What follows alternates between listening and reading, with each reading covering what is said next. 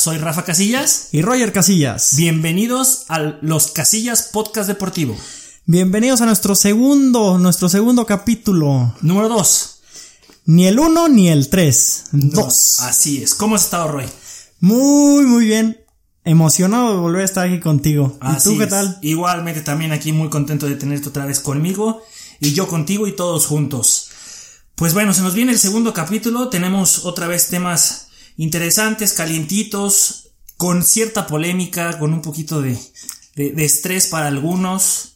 Esos son los buenos, ¿eh? Rico, chisme. Tiene de todo, tiene de todo el, el- el capítulo del día de hoy. Así que comencemos para Sí, no. vamos, para vamos a empezar, vamos a empezar esto. ¿Con qué quieres empezar el día de hoy? a darle mambo. Vamos a empezar con grandes equipos de la NBA que no lograron un campeonato. Bueno, no lograron el campeonato, porque hay unos que sí lo lograron con ciertos quintetos, pero estos en específico en esas temporadas decepcionaron. Prometían y no más nada. Y no más nada. Ni pichan, ni cachan, ni dejan batear. Así es. De ese tipo, de ese tipo de, de equipos vamos a hablar. Entonces, Adelante, adelante, empieza por favor. Comencemos. Y, y voy, a, voy a empezar yo porque nos vamos a, a la ciudad de Los Ángeles con los Lakers del 2003 y 2004. Porque este equipo prometía y al final no funcionó. Bueno, déjate platico un poquito.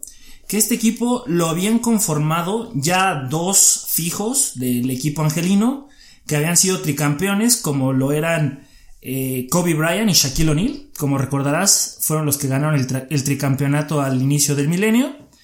Y les habían traído a otro par de leyendas, tal vez ya en el ocaso de su, de su carrera, pero todavía prometían. Que Bueno, eran leyendas todavía. todavía leyendas, tenían lo suyo. Era como hablábamos en el último capítulo, esos cartuchos quemados. Tú sabes que la NBA en el deporte eh, ráfaga todavía puede alargar, Sí, alargarse un más poco longevo, más. más longevo. Todavía se puede tener. Ahí, ahí sí aplica más que la experiencia le gana a la juventud. Sí, y el nombre pesa también. Y llegar al equipo Sí. angelino, de- de- el que sí es de Los Ángeles. A pesar de que tenga un pasado también en otros lados, Bueno, Pero es eso- amado y querido. por igual. Sí, sí, sí. Este, llega Gary Payton y Karl Malone para esa temporada 2003-2004. Ok.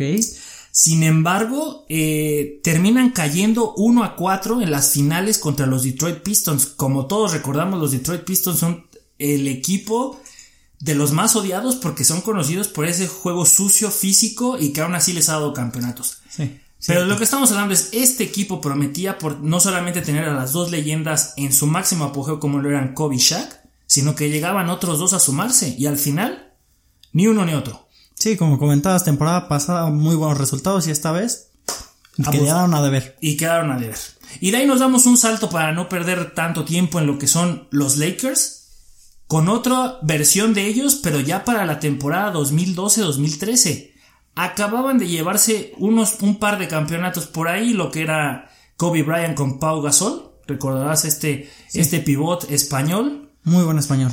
Le traen a Dwight Howard y a Steve Nash. Por ahí también otra de las estrellas eh, medianonas es eh, Meta World Peace. Tenía otro nombre antes, se lo cambió a Artest, se lo cambió a Meta World Peace. Eh, cosas de ellos. Sabrá, sabrá. Sabrá cuál es la publicidad de su, de, de su nombre, ¿no? Él creo que era una marca, pues yo soy, soy así, ¿no? Soy Juan Paz Mundial. Bueno, cada quien, como tú comentas, bueno. Pues bueno, este quinteto se esperaba que llegara al campeonato sí o sí y arrasara con todo. Sin embargo, fueron eliminados en la primera ronda de playoffs. Después de ahí, Dwight Howard se fue, Steve Nash sufrió demasiadas lesiones y el equipo no pudo rendir más. Eh, Pues decepción, ¿eh? Porque muy, nombres muy, muy sonados. Pero bueno, pues prefieren cambiarse el nombre, ¿no? Prefieren cambiarse el nombre y son recordados más que nada por esto. Bueno, ese fue el equipo del que yo te quería hablar. ¿Tú tienes alguien? Y mira, para no movernos mucho, la misma ciudad. Vámonos a la misma ciudad, Los Ángeles Clippers. Equipo desde chiquito que le voy, ¿no? Desde pequeño, desde, Desde- que eras bebé, tú le ibas a Yo que nací en un pesebre ya tenía ya mi mantito de los Clippers. no, bueno, decepción también. Un equipo que prometía mucho. Me encantaba a mí ese equipo. Recordemos, ¿no? Ese equipo que tenía a Chris Paul, muy, muy buen votador, a un poste como DeAndre Jordan, enorme, enorme ese hombre. Muy buenos Y bueno, para mí el mejor, Blake Griffin. Blake Griffin. Selección número uno. Fuera de serie, ¿eh? Pero bueno, y después de ahí aparte tenían a Doc Rivers, que era su segundo año, habían este traído un nuevo, este, un, un nuevo dueño al equipo, Y se, se, se hicieron de hombres con JJ Reddick, con Jamal Crawford, que fue sexto hombre, mejor sexto hombre ese año. Tenían todas de ganar, le ganan a, a San Antonio Spurs en, en, la primera ronda y ya para semifinales de conferencia se, se enfrentan contra Houston Rockets de ir ganando 3-1 la serie y Houston Rockets con hombres lesionados y Clippers entero pierde, deja ir la serie. ¿Por qué? No lo sé, me, me dolió, yo lloré. Lo sentiste. La noche triste de Rogelio. Ah, bueno. sabemos de esas noches nosotros, ¿no? Pero bueno, ni hablar, que será tema para después. Que será tema para después, ya se estarán dando una idea de, de, de por qué hablamos que, que sabemos de ese tipo de cosas. Un detalle curioso de lo que tú decías, Doc Rivers fue el entrenador que le ganó a los Lakers de Kobe y Paul Gasol con los Celtics. Precisamente por eso lo ficharon, porque era la idea de tener este Big Three y aparte una cabeza que supiera cómo jugar y derrotar a los Lakers de Kobe Bryant. Sí, bueno a pesar de que esa tal vez es la situación más sonada y que tú más recuerdas por cómo te impactó, todavía ese Big Three se mantuvo un buen rato hasta que las cosas ya no dieron para más y al final el único que se quedó ahorita con los Clippers es Doc. Sí, ya todos se fueron, cada quien tomó su, su camino. Eh, muy sonado lo de Blake Griffin, que no lo esperaba, que vio en sus redes sociales que ya estaba vendido a los Pistons. Él no se lo esperaba, él amaba, ama a los Clippers y lo vendieron. Pero bueno, ya es otra historia eso. Muchos jugadores hablan de eso, de que, de que al final les, les duele porque empiezan a sentir los colores y lo sentían jugadores como Larry Bird, como Magic Johnson, que, que decían, eh, yo estoy en, este, en esta franquicia y aquí yo quiero que se haga mi legado y yo no me voy a llevar bien con el de los Celtics y no me voy a llevar bien con el de los Bulls. Y ahora los cambios se les olvida la lealtad, por más que el jugador le diga yo me quiero quedar, este, en mi siguiente contrato lo negociamos más barato. No, tú eres una ficha de cambio, no me funcionas, al entrenador no le gustas. Sí, ya cambian de equipo como de calzones. Muchos de ellos, muchos de ellos. A, Shaquille O'Neal lo conocían como el, el hombre arcoiris. Sí, tantos equipos. Tantos equipos al final de su carrera. Y después, bueno, como comentaba, ese 3-1 de ir ganando, perdieron. Hubo un caso muy similar, ¿no? Así es, que vamos a, a, nuestro último equipo que vamos a comentar el día de hoy, que son los Golden State Warriors del histórico 73-9 de la campaña 2015-2016. ¿Por qué incluimos este equipo? Precisamente por eso que comentas tú. A lo mejor tu situación fue en una ronda preliminar menos aparatosa que la final de la NBA. Bueno, sí, porque Golden State equipazo. Y había roto el récord de, sí. de los Bulls de Chicago de Michael Jordan.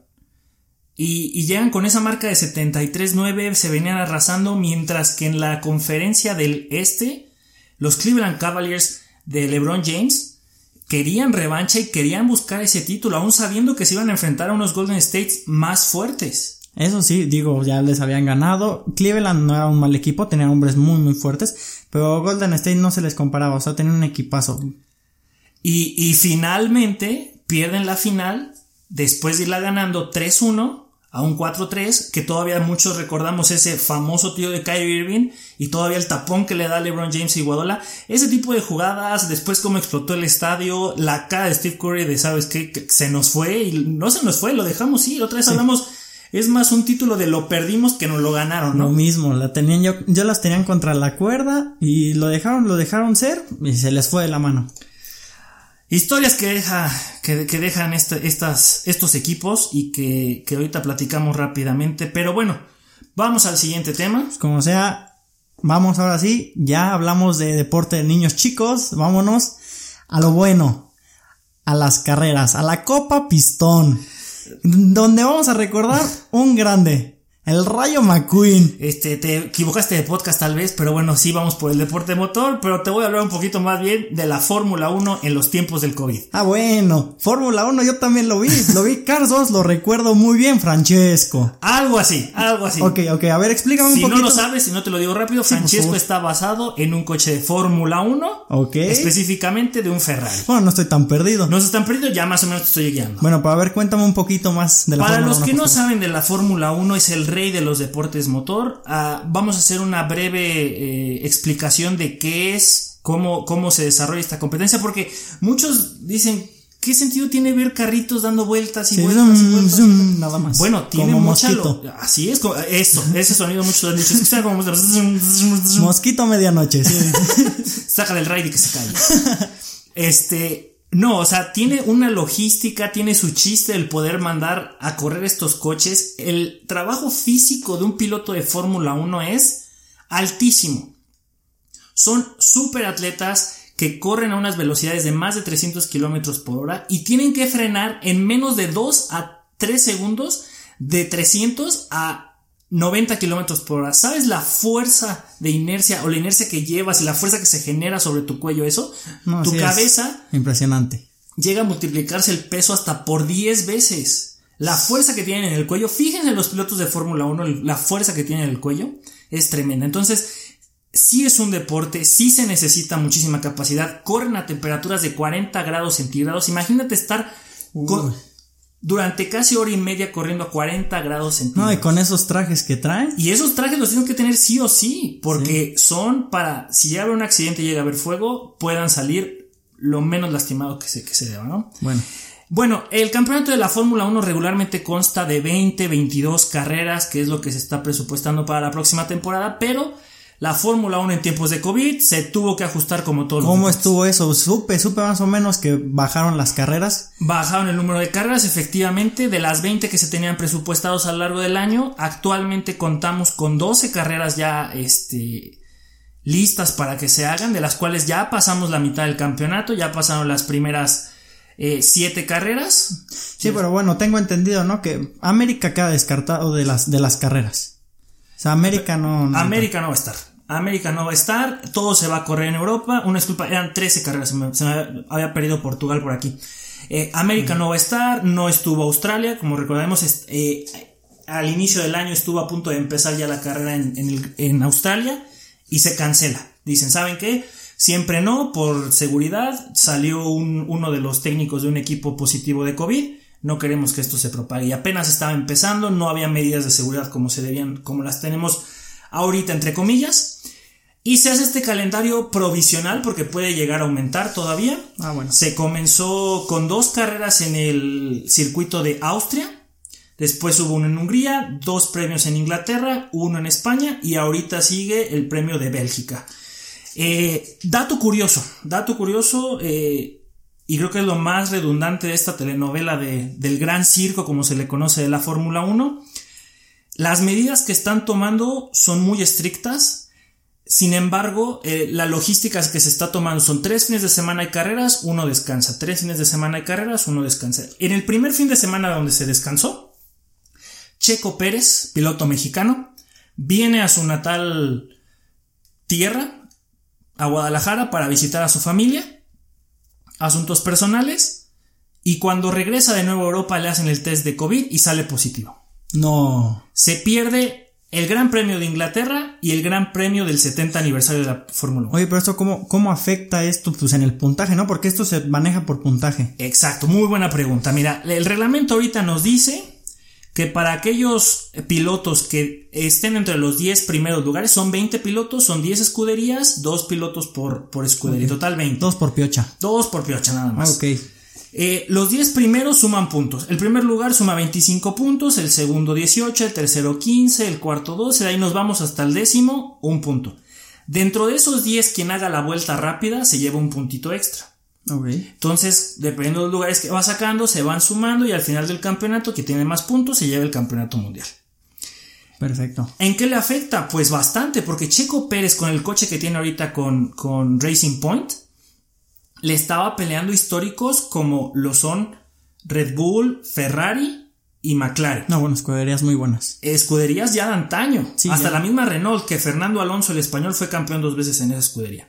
A los únicos que no les puede pelear, pero ahí anda, esa Mercedes. Bueno, ha sacado una que otra sorpresilla por ahí, con uno que otro podium, pero sí, digo, bueno, esto. En esta temporada, pues realmente iba muy buen paso, estaba, estaba peleando ya entre los 7, el 7, el, cuarto lugar, sumaba buenos puntos, llegaba a pelear podiums, aunque no lo lograba por falta de estrategia, como fue en la primera carrera de esta temporada, pero, pero ahí estaba.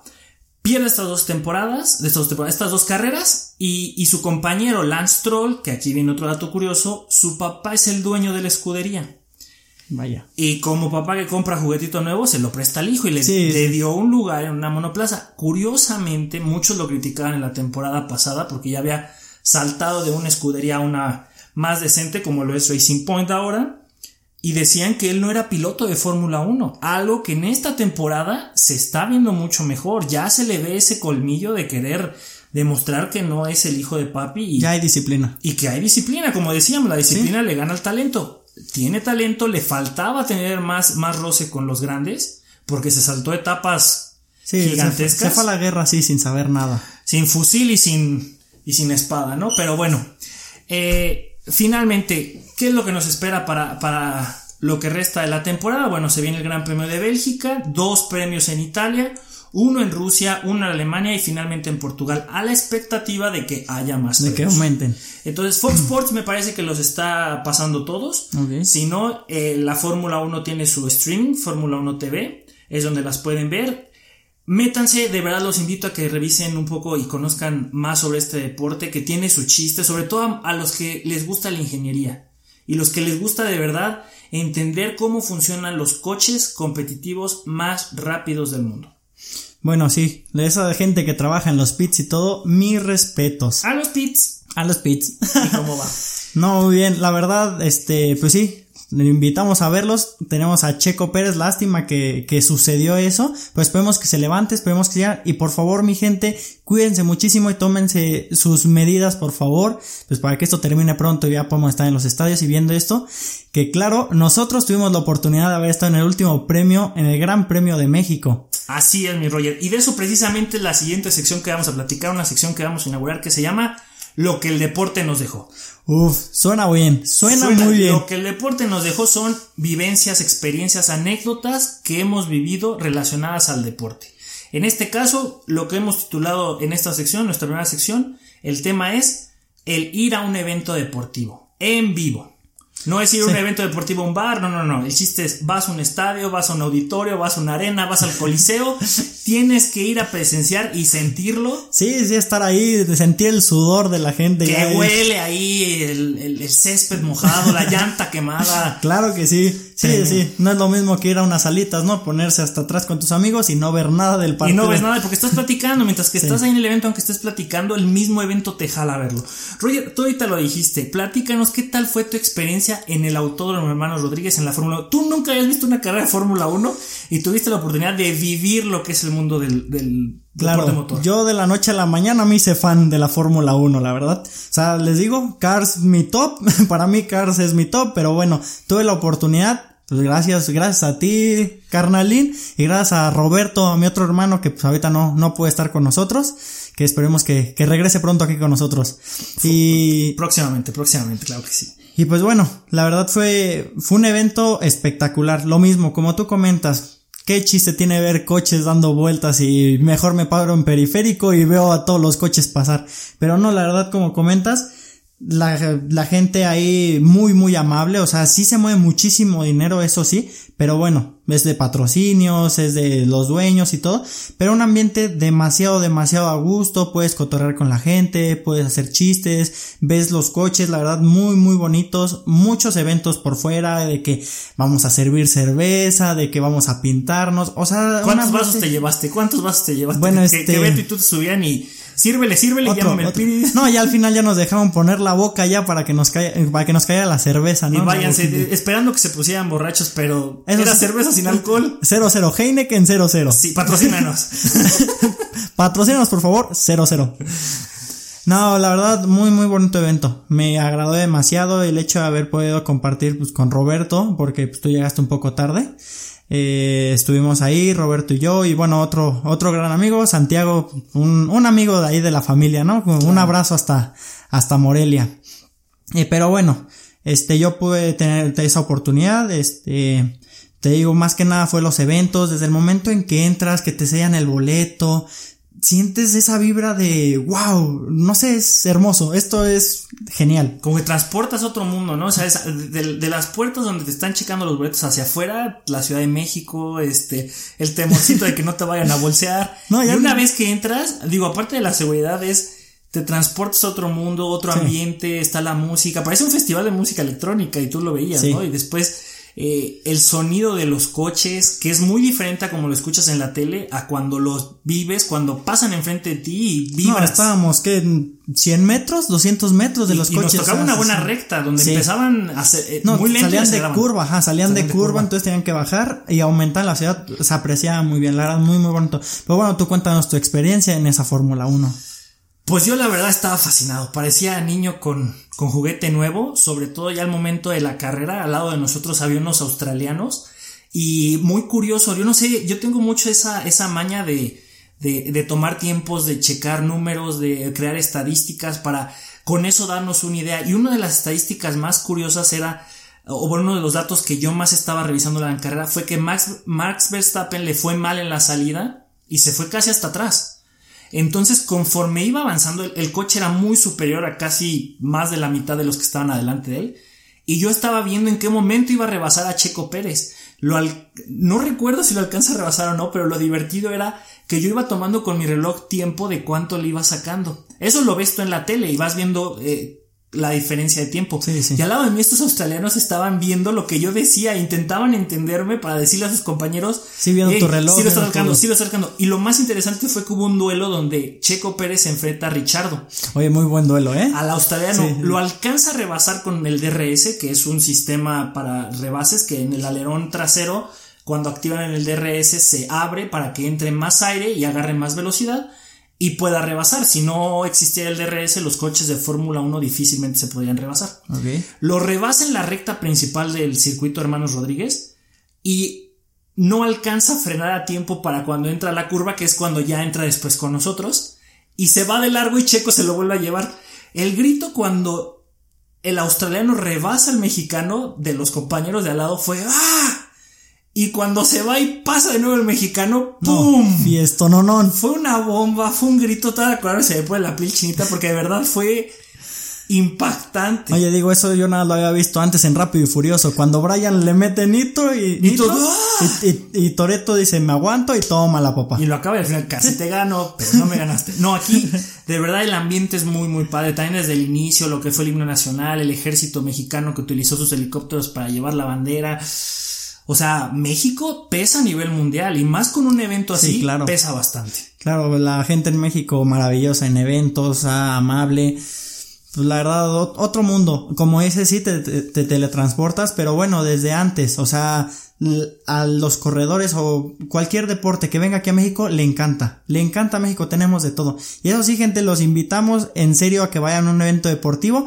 Les, les guste el deporte que vayan a ver, genial, o sea, es muy diferente que verlo en tele. Y aunque no te guste, sientes una vibra que dices, wow, ya lo amo, ya soy fanático de esto. Y de eso es del que viene ahora que vamos a hablar. ¿Te acuerdas cuando fuimos a la Arena Ciudad de México a ver la WWE? No, event, no, o sea, para mí otro mundo la WWE. La lucha, la lucha libre para muchos no será un deporte, es un espectáculo y tiene lo mejor de dos mundos. Son grandes atletas que saben actuar.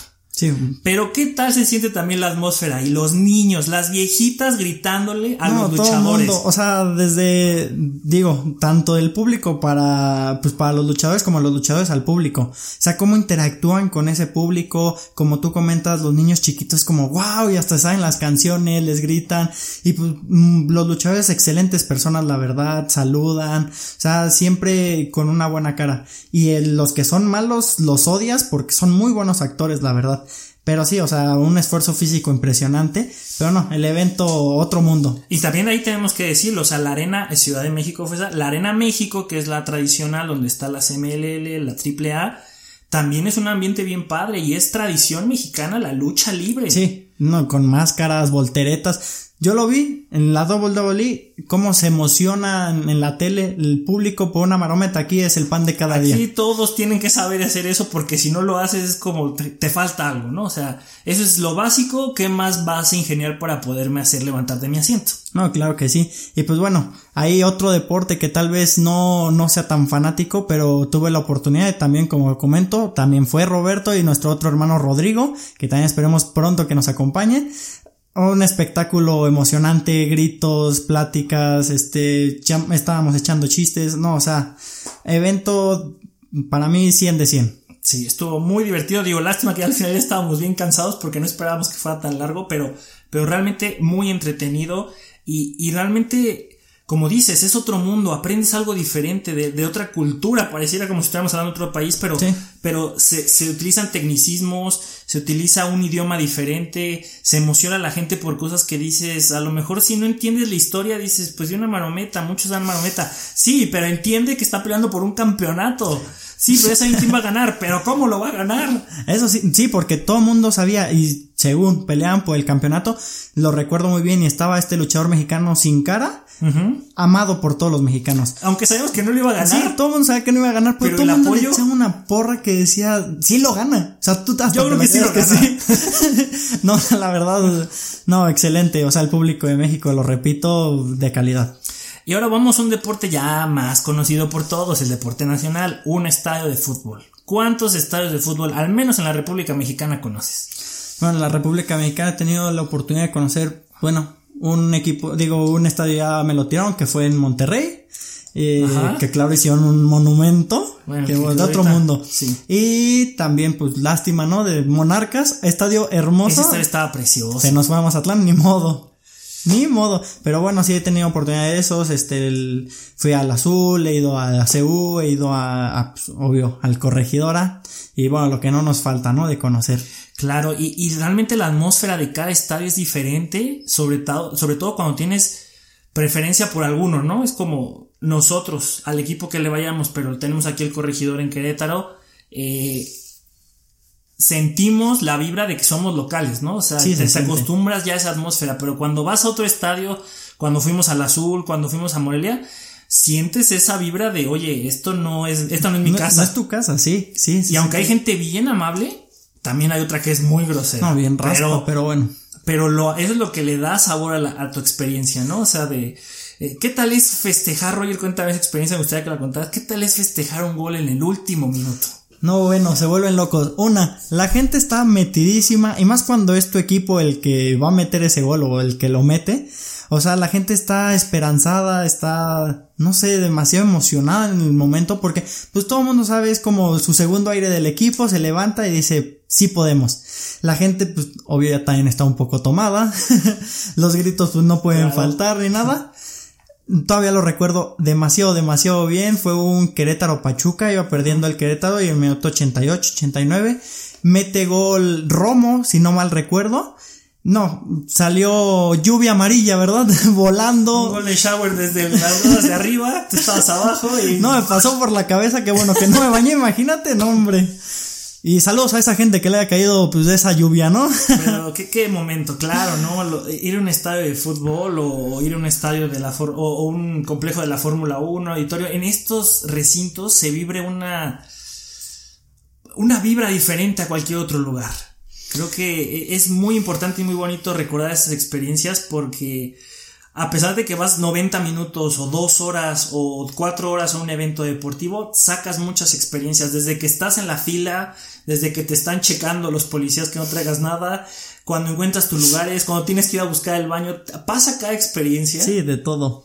Qué bueno, es, es, es espectacular. Una, una última anécdota que yo recuerdo es en una ocasión cuando tuvimos oportunidad de ir a Arizona que fuimos a un estadio de béisbol de los Diamondbacks. Era un partido de Diamondbacks contra Los Ángeles, ¿lo recuerdas? Sí, bueno, claro, yo casi casi en brazos. No, no, sí, sí lo recuerdo, ya.